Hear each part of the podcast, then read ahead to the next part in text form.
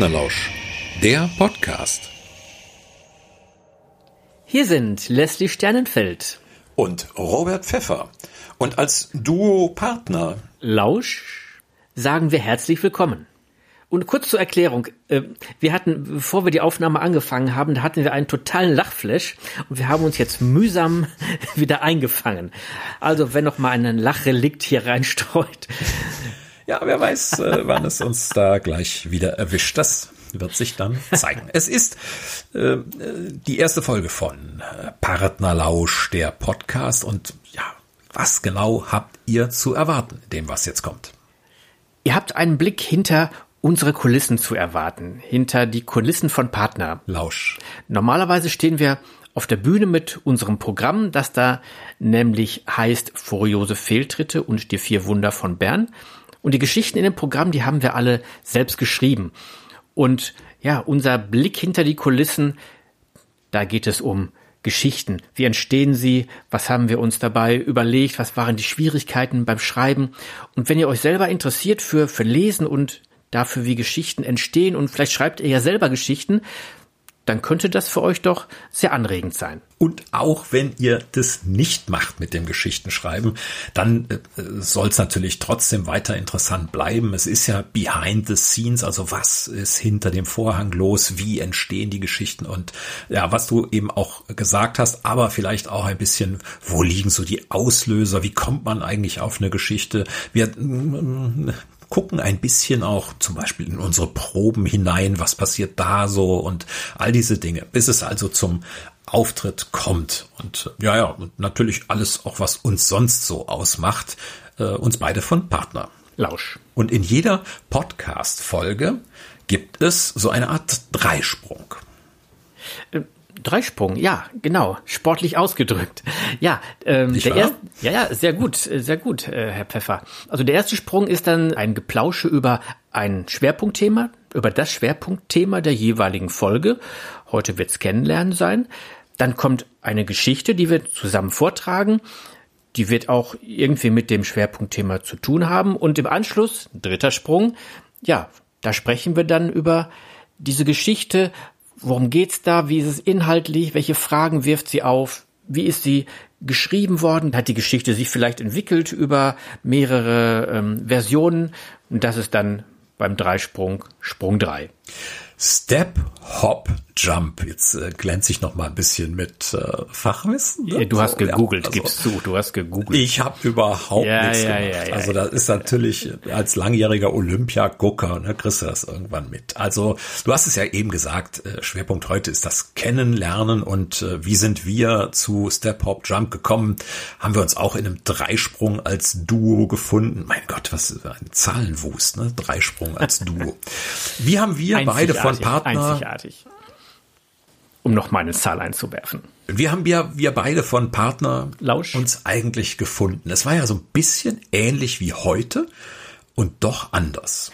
Witziger Gedanke, genau. Wir haben uns damals gefunden, wir waren 60 Kilometer auseinander, weil wir einfach 60 Kilometer auseinander entfernt wohnen. Du in Bergisch Gladbach, in Köln am Rhein, ich in Witten an Ruhr. Das In verbitte ich mir, ja. Das muss gestrichen, also schneid das raus, ja. Und nachdem wir uns kennengelernt haben, haben wir uns natürlich auch schon mal äh, über diese Entfernung zueinander begeben. Im Moment ist das Corona-mäßig nicht so einfach und deswegen nehmen wir die erste und vielleicht auch die nächsten Folgen des Podcasts wieder mit 60 Kilometern Entfernung auf, nämlich über das Internet sind wir gerade verbunden. Ich sitze im Esszimmer am Tisch, du sitzt im, an deinem Schreibtisch, ne? Genau, im Arbeitszimmer an meinem Schreibtisch hier im schönen Bergisch Gladbach. Und wir wollen heute so ein bisschen, haben uns vorgenommen, erzählen, wie wir uns kennengelernt haben. Und ähm, damit verbunden ist auch die Geschichte, die wir gleich vortragen werden. In jeder Folge gibt es eine komplette Geschichte, meistens eine von uns, aber es kann auch mal von jemand anders sein. Und die Geschichte, die wir gleich vortragen werden, Industriekultur, ja, über die haben wir uns kennengelernt. Denn die habe ich damals geschrieben und Robert war im Schreiblust Verlag in Dortmund mein Lektor. Das heißt, du kriegtest meine Geschichte auf deinen Rechner. So war das, genau. Und äh, das äh, war ähm, äh, damals so, dass die ähm, dass der Schreiblustverlag das Lektorat äh, so aufgebaut hat, dass jeder acht Geschichten bekam, also äh, die dann untersucht werden und nach Möglichkeit noch verbessert werden sollten, wenn sie denn verbessert werden mussten oder verändert werden sollten, um manches noch so ein bisschen rauszuarbeiten, halt Lektorat halt. Und äh, ja, dann äh, bist du mir äh, unter die Fittiche gekommen und das war und ich kann das tatsächlich noch genau belegen, am 30. September 2011. Da hast du die erste Mail an mich geschickt. Ich habe Tag darauf geantwortet und ich äh, klicke mich gerade mal im Hintergrund äh, in die äh, in den Mailverkehr von damals rein, denn Aber vielleicht müssen wir kurz erklären, warum du eine Mail von mir bekommen hast. Ähm, ich der Verlag hat mich dir zugeordnet und dann habe ich dich angeschrieben, weil du eben dich nicht gemeldet hattest, richtig? Und ich war irgendwie nervös. Du warst einfach ungeduldig.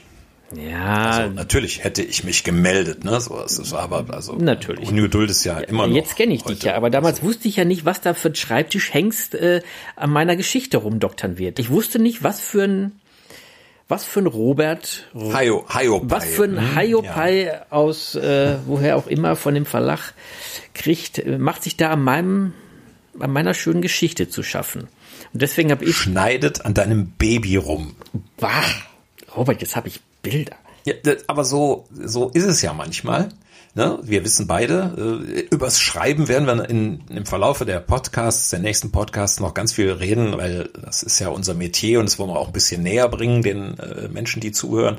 Und das, ähm, das, das nackig machen, das Baby da hinlegen und jemand anders dann drauf gucken lassen, das ist in der Tat die Krux beim Lektorat, genauso wie äh, bei der Bühne. Du warst nicht nur angeblich ungeduldig, du warst ungeduldig und ich habe dann auch direkt geantwortet und da habt ihr allerdings erstmal geschrieben, du musst noch weiter geduldig sein. Das ist natürlich für jemand, der ungeduldig ist, dann sehr schwer. Aber am 25. Oktober, ich habe mich da gerade mal hingeklickt, ähm, um 22.34 Uhr, um präzise zu sein, schrub ich dir eine Mail äh, mit folgendem äh, Titel. Nicht viel Arbeit.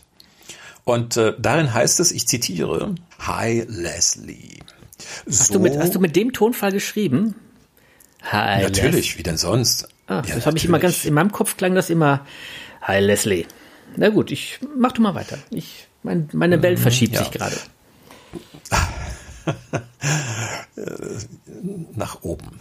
Ähm, so, was lange währt, wird doch noch gut, habe ich geschrieben. Ich habe es endlich geschafft, mir deine Geschichte in der Form anzusehen, so dass man auch von einem Lektorat sprechen kann, jedenfalls nach meinem Verständnis. Und der Titel meiner heutigen Mail lässt schon erahnen, dass ich der Auffassung bin, dass wir nicht sonderlich viel zu arbeiten haben. Ich darf eh sagen, dass deine Geschichte eine derjenigen war, die ich bei Abgabe meiner Wertung mit einer guten Punktzahl versehen habe. Und umso mehr habe ich mich darauf gefreut. Und man fragt sich auch, war das jetzt gut genug, was ich da äh, gebracht habe. Ja, es ist so, äh, wenn wenn man schreibt, wir werden, wir haben noch, äh, ach Gott, was haben wir alles schon für Ideen für unsere Podcasts so in der nächsten Zeit. Ähm, aber da kommen wir später noch zu. Äh, aber eins kann ich schon sagen, also Schreiben bedeutet ja auch immer, wenn man dann rausgeht, das eigene Baby liegt dann plötzlich ohne Decke da. Ne? So, und äh, dann wird's begutachtet. Und das äh, ist natürlich ein Thema, wenn man so eine Geschichte dann einem Lektor übergibt. Wie findet der die, was sagt der? Und insofern kann ich deine Anspannung total gut verstehen. Ja, das ist ja wie ein, quasi wie eine Premiere auf der Bühne. Und ähm, ich habe ja schon einige Premieren hinter mir. Und ja, die Premiere, da ist man erstmal ziemlich äh, nackt fühlt man sich da von den Leuten. Ne? Man hat geübt und mhm. weiß aber nicht, finde ich das jetzt nur witzig oder können das auch noch andere gut finden. Das, und genauso ist es, wenn man eine Geschichte an einen Verlag gibt. Ne? Man macht sich erstmal angreifbar, man fühlt sich angreifbar und ja, deine Mail, die hat mir dann schon gut getan damals. Und das führt ja auch dazu, dass wir uns bis heute ganz gut verstehen, würde ich mal sagen. Ja, ja, ja, ja, klar. Ja, Ausnahmen abgesehen, ja, aber mit gut, ne? deutlichen Einschränkungen. aber da müssen Ist wir halt beide so, durch. Ne? Wir haben uns nun mal eine Backen jetzt, ja. So, genau. Und es ist, äh, also wir haben uns danach richtig Zeit gelassen. Also das, das, das Lektorat äh, war der Anfang. Nicht, wenn man sieht, wann wir angefangen haben mit unserem, äh, mit unserem Bühnenwirken und äh, auch mit der äh, konzeptionellen Arbeit in diese Richtung, das war erst, äh, korrigiere mich, wenn ich da in meiner Wahrnehmung falsch liege, das war erst 2017. Mit anderen Worten, da sind noch etwas mehr als fünf Jahre ins Land gegangen, in denen wir uns erstmal beschnuppern mussten. Ne? Das stimmt, aber 2013 warst du bei der Premiere meines ersten Solos. Leben und erben lassen. Oh, das war fantastisch. Ja, das, ja, es ja, war ja, fantastisch glatt. Es war nämlich Januar und es war so kalt und es war so glatt. Ähm, mhm. Also ich bin froh, dass ihr heil angekommen und äh, heil zurückgekommen seid. Du hattest damals eine Begleitung dabei, die äh, ja, Christiane Antons, eine eine ähm, eine ähm, Autorin aus dem äh, aus dem Ostwestfälischen, aus Bielefeld, um genau zu sein. Und äh, Christiane, die mittlerweile ihre, ihr erstes Buch rausgebracht hat und ähm, auch jetzt das zweite auf der Rampe hat, die hat damals in deiner Vorstellung äh, ein Instrument äh, gespielt, dessen Beherrschung äh, so aus dem Stand heraus, ich würde fast sagen, fast niemand so gut kann, wie sie das gemacht hat. Es war die Triangel. Also ja. Ähm, dass ich hatte eine, eine, eine Lied im Programm, wo in jedem Refrain ein Triangelschlag vorkam. Den musste immer ein Zuschauer übernehmen und in dem Fall war das die Christiane, da wusste ich noch gar nicht. Da dachte ich noch, das wäre deine Freundin oder Frau. Da wusste ich noch nicht, dass du anders verbandelt bist. Aber der Reader, äh, wie hieß der nochmal? Schoten? Noch mehr Schoten hieß der, in der die Geschichte Industriekultur war. Richtig, der, es gab eine, es gab eine erste Anthologie, die hieß äh, Schoten und genau, das äh, war dann der zweite, äh, der, die zweite Auflage quasi, also die, die Fortsetzung noch mehr Schoten, ja. Weißt du, was ich damals geschrieben habe? Das war der letzte Satz in der damaligen Mail. Alles in allem eine frivole Geschichte, die mir das Stichwort Industrie Industriekultur mit zwei plakativen Figuren näher gebracht hat und gleichzeitig die Atmosphäre in so einem Industriedenkmal atmet. Ja. Und besser kann ich das auch nicht mehr zusammenfassen. Und es gibt keinen besseren Übergang, als jetzt die Geschichte zu lesen. Ja, dann machen wir das doch. Ja. Industriekultur.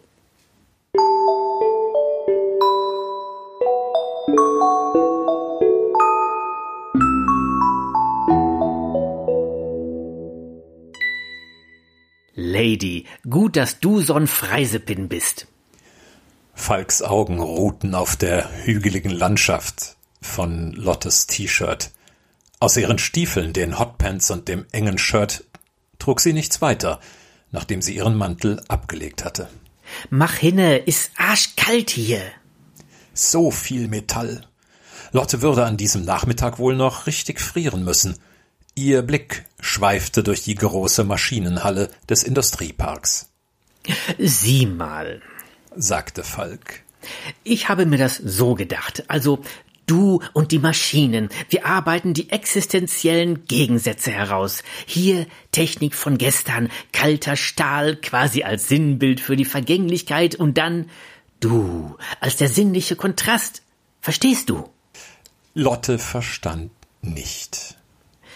Du bist anders als diese alten Industriegeräte. Du bist jung und von heute, du bist lebendig und warm. Mir ist aber nicht warm. Gefällt dir doch, hast du gesagt. Unterbrach Lotte den Redefluss des Fotografen, fasste den Rand ihres knappen T-Shirts und zog es provozierend straff. Falk wendete den Blick gelassen ab, ließ die Beine des mitgebrachten Stativs klickend einrasten drückte sie auseinander, so dass sie dem Stativ Halt geben konnten und schraubte die Kamera obenauf fest. Kletter doch erstmal auf das Teil da von dem. Falk blickte auf das Schild mit den Erklärungen in Deutsch, Englisch und Niederländisch. Von dem Dynamo. Ich soll mir wohl die Ohren brechen, maulte Lotte. Sie umfasste dennoch eine Stange oberhalb ihres Kopfes und versuchte, eine Reihe von Bolzen als Treppe zu nutzen. Gut machst du das, super. Falk spürte, dass Lob notwendig war, wenn er Lotte dazu bewegen wollte, später noch mindestens elf weitere Anlagenteile in der stillgelegten Industriehalle zu erklimmen. So, und jetzt setz dich da drauf und spiel etwas mit der Kamera. Ich mach mal eine Serie. Lotte hatte auf einer ausreichend großen Fläche Halt gefunden und begann zu posen. Sie streckte die Beine, zog sie zum Kinn, spreizte sie aufreizend. Sie drückte ihren Rücken ins Hohlkreuz und buckelte sogleich wie eine Katze. Ihre Lippen formten Küsse und die Anmutung anrüchiger Worte. Routiniert steigerte sich Lotte in einen Fluss von Bewegungen, die immer wieder in erotische Stellungen mündeten. Falks Kamera klickte einige Male. Lady, du hast es drauf. Und, und jetzt tu mal so, als ob du mit der Maschine arbeitest. Probier mal was Neues. Lotte zog an einem Hebel, konnte ihn aber nicht bewegen. Sie richtete sich auf, umklammerte ihn mit beiden Händen und tat, als würde sie an seiner Spitze lutschen. Mach mal was wie ein Kumpel, wie ein Arbeiter aus dem Ruhrgebiet. Die nannte man hier so, weiß ich von meinem Opa. Falk reichte Lotte einen Hammer, den er aus seinem Rucksack gezogen hatte, und Lotte begann mit wollüstig schmollendem Mund auf den Dynamo unter ihren Füßen einzuschlagen. Ja, super. Und, und mach dich schmutzig. Beschmier dein Gesicht. Arbeiter im Revier waren doch immer irgendwie dreckig. Da, nimm, ich hab dir Schuhcreme mitgebracht. Oh, geil. Du siehst aus wie ein echter Kumpel. Und schrei mal richtig. Die mussten hier immer schreien. War bestimmt alles laut. Geh aus dir raus. Falk machte ein Foto nach dem anderen, während Lotte sich in einen Arbeitsrausch steigerte. Sie schrie den Hammer in ihren Händen an, brüllte mal mit hohen, mal mit tiefen Tönen, zog sie wie ein Wolf in die Länge oder stieß viele kurze Töne hintereinander aus. Dabei trippelte sie auf der metallenen Fläche rastlos hin und her und schlug mit dem Hammer auf alle Maschinenteile ein, die sie erreichen konnte. Lotte war wild, Lotte war der Lärm, Lotte war ein Kumpel aus dem Ruhrgebiet, der mit dem Hammer Stahl und Kohle herstellt. Okay, cut. Wir machen Pause. Ein enttäuschtes Raunen ließ Model und Fotograf aufblicken. Eine Besuchergruppe, die sich von der wilden Aktion im musealen Umfeld hatte anziehen lassen, stand im Halbkreis um den Dynamo und beobachtete das ungewöhnliche Shooting. Mäuschen, du hättest mal früher hier bei uns auftauchen müssen, dann hätten wir bestimmt mehr Spaß auf der Arbeit gehabt. Lotte überhörte die Äußerung des älteren Herrn in der beigefarbenen Freizeitjacke, doch Falk ging auf ihn zu. Das ist einfach toll hier bei euch mit der Industriekultur. Äh, woanders gibt es alte Häuser, so mit äh, Fachwerk. In Schottland die Burgen und ihr habt diese Industriekultur. Da könnt ihr wirklich stolz drauf sein. Das hat was echtes, uriges. Meine Anerkennung. Falk nahm die Hand des Mannes und schüttelte sie. Mein Mann war ja 42 Jahre im Werk auf Schicht. Der gehörte sozusagen zum Inventar. Hat auch eine Urkunde vom Oberbürgermeister bekommen. Wir haben aber nicht mit dem Hammer vor den Dynamo geschlagen. Karl, sei nicht so pingelig. Das ist doch Kunst mit den Fotos. So stimmt's aber nicht. Nun, das Ambiente stimmt, warf Falk hastig ein. Maschinen, harte Arbeit, Dreck und Schweiß. Mein Mann hat immer Wechselsachen dabei gehabt. Der ist immer mit einem reinen Hemd von der Schicht nach Haus hin. Komm, hör auf, Trutchen, das interessiert den Herrn doch nicht. Aber sicher interessiert mich das. Sie sind richtige Zeitzeugen, Sie und Ihre Frau, richtige Urgesteine aus dem Pott. Siehste, der will das wissen. Mein Mann hat am Schluss 50 Arbeiter unter sich gehabt. Nicht schlecht, Herr Specht. 50 habe ich noch nicht geschafft, kicherte Lotte. Sie war vom Dynamo heruntergeklettert und stellte sich hinter Falk, der ihre Bemerkung eilig überspielte. Sie sind doch sicherlich gerne zur Arbeit gegangen an so einem Ort mit Industriekultur. Naja, wir mussten schon richtig zupacken. Damals war das alles lange nicht so schnieke hier. Wir können uns nicht über das Werk beklagen, mein Mann und ich. Es gab jedes Jahr ein Buch, Werk und wir. So eine ganze Reihe. Die haben wir immer noch. Stimmt's nicht, Karl? Ja, stimmt schon. Jedes Jahr zu Weihnachten rief eine Stimme aus der umstehenden Menge. Genau, auf der Weihnachtsfeier im Betrieb, ergänzte eine andere. Da kam auch immer der Nikolaus für die Kleinen. Und die mussten alle ein Gedicht aufsagen. Na sehen Sie, sagte Falk. Das war damals alles schon Industriekultur. Es ist eine eigene Welt, in die man hier eintauchen kann, eine vergangene Welt mit einem ganz besonderen Menschenschlag. Wenn wir da auf den Dynamo rauf sind, da meist mit dem Schweißbrenner. Ließ der ältere Herr nicht locker und rieb die Hände an seiner Hose. Mein Mann ist gelernter Schweißer. Mit dem Hammer kann man da oben nichts ausrichten. In den letzten Jahren war er sogar Prüfer bei der IHK. Mein Rücken hat nicht mehr mitgemacht. Die schweren Gasflaschen. Jetzt lass das doch und guck da nicht so hin. Lotte rieb mit einem Handtuch die Haut zwischen ihren Brüsten. Ich find's auch voll kultig hier. Waren früher eigentlich alle Kumpel Kumpel? So in der Freizeit? Wir machen mal da hinten weiter, sagte Falk und schob Lotte mit sanftem Druck von der kleinen Gruppe fort, die begonnen hatte, sich über Betriebsausflüge und Berufskrankheiten zu unterhalten. Haben Sie hier drin auch zusammen gewohnt? fragte Lotte, als sie sich noch einmal umdrehte. Nun geh schon, sonst haben wir gleich kein gutes Licht mehr, drängte Falk und wandte sich ein letztes Mal den Leuten zu. Sie müssen schon entschuldigen, sagte er leise. Geschichte gehört nicht zu Ihren Qualitäten. Falk zwinkerte in die Runde und fuhr mit erhobener Stimme fort. Meine Herrschaften, auf uns wartet noch Arbeit. Es war eine Ehre für mich, Sie kennenzulernen. Sie alle. Denn in ein paar Jahren wird dies ja so nicht mehr möglich sein. Aber der Nachwelt bleiben dann immerhin die Bauwerke hier. Das ist der Lauf der Dinge, wie bei den alten Griechen und den Neandertalern. Tolles Ambiente, wirklich einzigartig. Also dann, ciao. Falk drehte sich um und folgte Lotte. Einige der Anwesenden applaudierten zaghaft. Ein Kind wurde nach vorne geschoben. Hier drin sollten wir auch mal was Härteres drehen. Was meinst du, Lotte? Klar, auf dem Schild stand ja auch Gebläsehalle, sagte Lotte und schob sich einen Kaugummi in den Mund.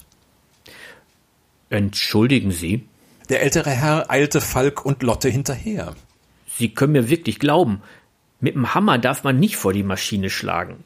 Ich habe über 40 Jahre Erfahrung und wir waren auch keine Kumpel, denn die Falk klopfte ihm auf die Schulter. Vielen Dank. Gehen Sie jetzt besser zu Ihrer Frau zurück. Die wartet schon da hinten auf Sie. Wir sind ja nicht unter Tage, sagte der Mann und blickte auf die Hand, die für einen Augenblick auf seiner Schulter ruhte.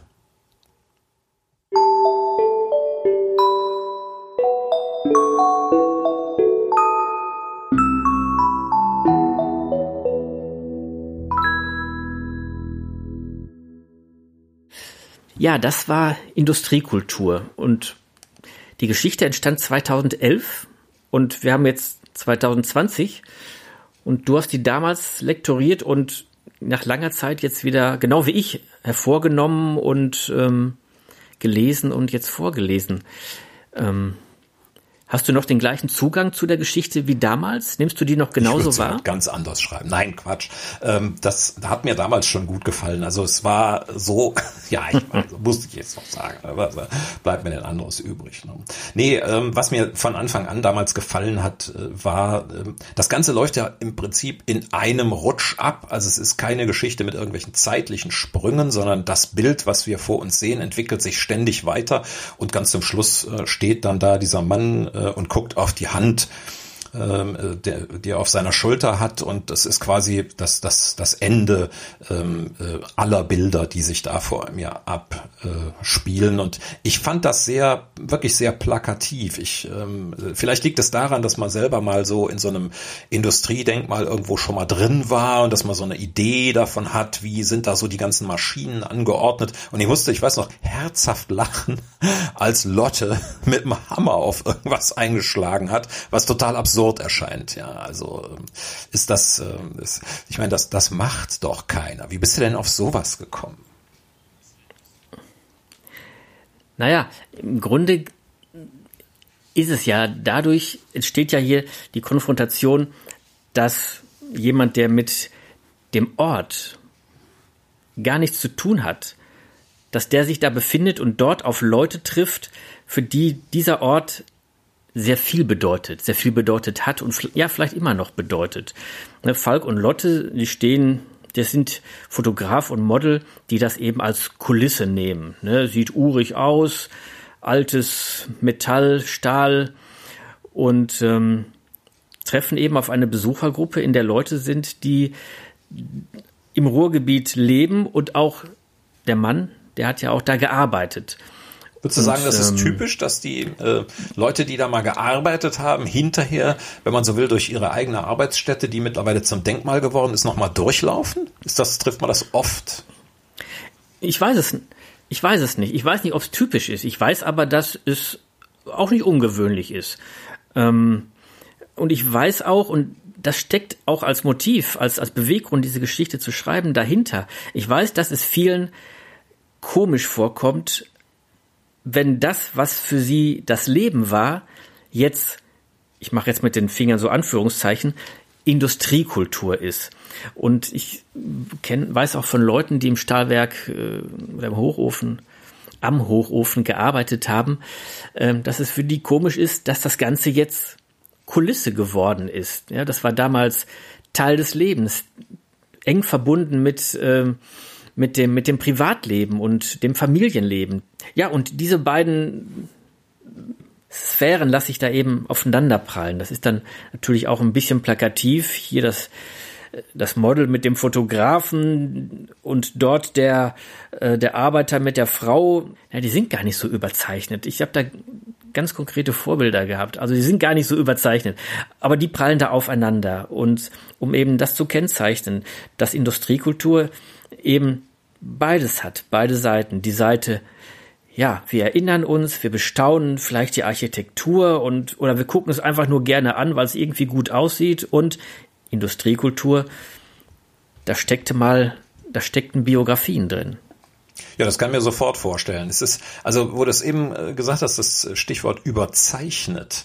Ähm, das ist ja auch so ein Ding, ähm, ich kann mir vorstellen, also hier bei uns in der Gegend im Rheinland, ne, äh, wenn immer du irgendwo bist äh, und darauf angesprochen wirst oder die Leute bemerken, aus welcher Gegend du kommst, äh, dann ist sofort Karneval. Ne? Das ist äh, das ist fast das erste Stichwort, was kommt und äh, dann äh, ist das nicht so?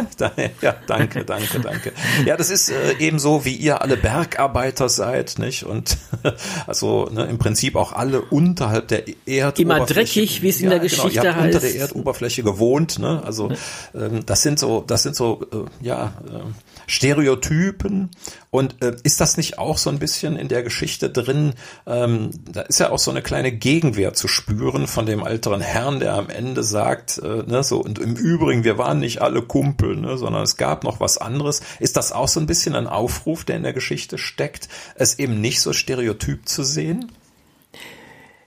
Ja, genau. Es ist nicht stereotyp zu sehen und sich vor allem wenn ich mich damit beschäftige, auch richtig damit zu beschäftigen. Ich muss es nicht tun. Ja, ich kann auch einfach denken, jeder im Ruhrgebiet ist ein Kumpel. Kumpel waren ja Untertage. Dann stört's keinen. Nur wenn ich da mit Leuten zusammentreffe und die nicht bloß als Museumsstücke verstehen will, dann muss ich mich auch schon ein bisschen näher damit beschäftigen. Und das entstand auch damals, das war ja die Zeit des Kulturhauptstadtjahres im Ruhrgebiet. Das hat mich so ein bisschen ge geärgert, auch weil ich eben äh, von hier weg bin, dass das Ganze so museal angelegt wurde. Aber hier leben Leute und die lebten da. Und wenn ich in einer Gegend etwas, wenn ich eine Gegend museal betrachte und darstelle, Industriekultur, dann muss man sich auch fragen, was ist denn, wenn ich mit den Leuten zusammentreffe, die da leben? Die können das vielleicht äh, ganz anders empfinden. Die wollen vielleicht gar nicht Museumstück sein, sondern äh, auch noch äh, in ihrer in ihrem Kern wahrgenommen werden und nicht bloß als Dekoration. Ne? Auf dem Trip ist ja Falk in der Und Lotte Geschichte. auch, indem sie mit dem Hammer auf dem, auf dem Zeug rumhaut, ne? das für andere mal Arbeitsmaterial gewesen ist. Im Prinzip lässt du da auch Kunst aufeinander prallen im wahrsten Wortsinne. Ne? Und ich meine, dass die Leute äh, nur wenig später sich selbst im Museum leben sehen, äh, ne? so, das ist ja auch so, hat ja auch so ein bisschen was von Menschenzoo fast. Ja, und so fühlten sich auch da die Leute, der Mann und äh, die Frau, die ja auch nicht äh, ohne Hintergedanken namenlos bleiben, nach meinem Dafürhalten fühlten die sich auch in der Situation so. Und deswegen hat der Mann dann auch im Rahmen seiner Möglichkeiten zur Gegenwehr, äh, zum Gegenschlag, ja, es ist schon zu viel, ne? hat sich gewehrt. Und, und die Frau ja auch. Sie beschreibt ja dann, was, was denn gut war alles in der Zeit und ähm, was das Werk alles für sie getan hat und dass es zu ihrem Leben dazugehörte. Und äh, um das nochmal zu sagen, das, das sind ganz, äh, ich habe da ganz mehrere Vorbilder für diese, für die Figuren in der Geschichte. Also die sind auch nicht überzeichnet wirklich. Die, da fließen vielleicht Eigenschaften von mehreren Figuren zusammen, aber ähm, das ist schon nah an Leuten, die, die ich hier kennengelernt habe und wo ich mir denke, die könnten so reagieren. Das, was mir, also was mir wirklich noch in Erinnerung geblieben ist, und das ist auch was, da schlägt sich jetzt vielleicht die Brücke zu unserem Kennenlernen, ähm, als du mich damals so ein bisschen durch deine Gegend gefahren hast und hast mir genau diese Dinge gezeigt, von dem großen Rohr, vom Phoenixsee, von was auch immer. Wir haben dann noch vor irgendeinem so Turm gestanden und ich, ich, muss gestehen, ich weiß das alles schon gar nicht mehr so. Ich weiß noch, du hast mir von irgendeiner Mauer erzählt und von, von Leuten, die ähm, da direkt hinter der Mauer von ihren Frauen abgefangen worden sind, damit sie den Lohn nicht in der nächsten Kneipe versaufen und so. Das, äh, das sind noch so Geschichten, die mir hängen geblieben sind. Was war das noch gleich? Ja, das waren jetzt mehrere Dinge, die du ja, angesprochen egal, dann hast. fass doch noch mal gescheit zusammen. Ich weiß doch nicht mehr, was ich dir alles erzählt habe. Robert, also ähm, ja, ich habe dir eben ein paar Orte gezeigt, das ehemalige Gelände vom Phoenix, vom Werk Phoenix habe ich dir gezeigt. Übrigens in der ähm, in der Kneipe vor dem ehemaligen Werktor von Phoenix, da hat Adolf Winkelmann Szenen gedreht, weil diese Kneipe an sich eine schöne Fassade hatte und eben ähm, in einer Einstellung direkt mit dem Werk im Hintergrund gefilmt werden konnte. Aber das nur nebenbei. Aber das habe ich dir damals bestimmt auch erzählt. Ich fand jedenfalls eine schöne Sache, das auf diese Weise äh, mal kennenzulernen und vor allen Dingen mich da auch von vom Zeitzeugen, nicht? Du warst ja damals in den 50er, 60er Jahren, warst du ja auch schon dabei, ähm, durchführen zu lassen. Ganz dünnes Eis, Herr Pfeffer, was, ganz was, dünnes Eis. Aber was wir hieran auch jetzt nochmal festmachen können, ähm, wir wollen auch gern so ein bisschen, was unsere Geschichten angeht, so ein bisschen über die Entstehung, über die Gedanken, die dahinter stecken, auch vielleicht über die Wirkung sprechen. Wir wollen auch ein bisschen Einblick geben in da rein, was Schreiben bedeutet. Was Schreiben bedeutet? Das heißt, erst einmal überhaupt, ja, damit anzufangen. Und damit sind wir auch schon beim Ausblick auf die zweite Folge des Podcasts. Und die zweite Folge, die wird in 14 Tagen kommen, denn unser Podcast soll alle zwei Wochen jeweils freitags erscheinen. Und ja, in der nächsten zweiten Folge, da geht es um eine fast schon philosophische Frage, könnte man sagen. Warum schreibe ich? Uh, in der Tat, da steckt viel drin. Und vielleicht habt ihr euch das ja auch schon mal gefragt. Nicht? Also wenn man vor der Entscheidung steht, schreiben, häkeln, Blechdosen sammeln. Was äh, gibt den Ausschlag? Wohin äh, tendiert man? Und warum geht man dann Richtung Schreiben? Und natürlich werden wir auch ein bisschen was darüber erzählen, wie das bei uns beiden angefangen hat. Denn bei uns beiden von Partner Lausch so. Denn man kann annehmen, dass es immer sehr individuelle, vielleicht auch biografische Gründe haben wird, warum jemand sich so eine Aufgabe, sich so eine Aufgabe zuwendet wie, wie dem Schreiben. Und sowohl bei dir als auch bei mir hat es bestimmte Gründe gehabt und darüber plauschen wir dann in zwei Wochen. Und wir haben auch wieder eine Geschichte im Gepäck. Und das ist eine, die ich im Jahr 2008 geschrieben habe. Sie trägt den Titel eine Rosine namens Sieglinde. Ja, da läuft einem doch jetzt schon das Wasser im Mund zusammen. Nein, im Ernst, ich freue mich schon auf, auf deine, ja, auf deine Geschichte, die ich übrigens auch noch gar nicht kenne. Ich kenne ein paar von dir kenne ich ja schon, aber die, da bin ich auch drauf gespannt.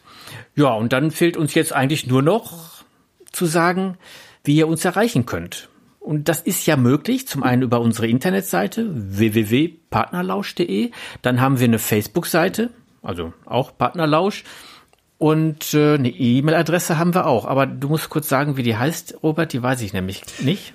Ja, du vergisst sie jedes Mal, aber so schwer ist sie eigentlich nicht. Kontakt at partnerlausch.de. Genau die wollte ich sagen. Und ja. unseren Podcast könnt ihr natürlich auch abonnieren und es wäre auch toll, wenn ihr das tut. Zum Beispiel über unsere Podbean-Seite. Bei Podbean ist der Podcast gehostet. Natürlich geht es auch über alle möglichen anderen Podcast-Portale. Wäre toll, wenn ihr das macht. Wir freuen uns, wenn uns viele zuhören, denn bis jetzt hört mir nur Robert zu. Äh, wieso? Ja, nur weil, mir zu? Ja, mir hört gerade nur hörst nur du zu. Ich habe im Moment habe ich nur im Moment haben wir zwei Zuhörer, du und ich. Hm, ja, das wird sich ja dann bald ändern. Es bleibt uns nur noch uns äh, zu verabschieden von Ihnen, von euch. Für heute, für die erste Folge war's das und wir sind natürlich happy, wenn es euch gefallen hat. Hoffen, dass wir uns dann in 14 Tagen wieder hören.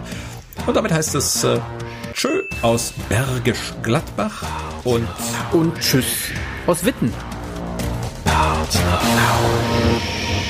Partnerlausch, der Podcast. Hier sind.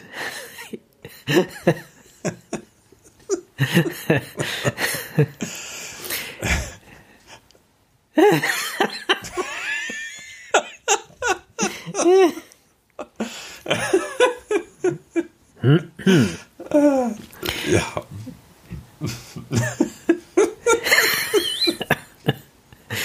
Ich, ich mach noch mal aus. ah, ja. Das ist, das macht es jetzt nicht einfacher.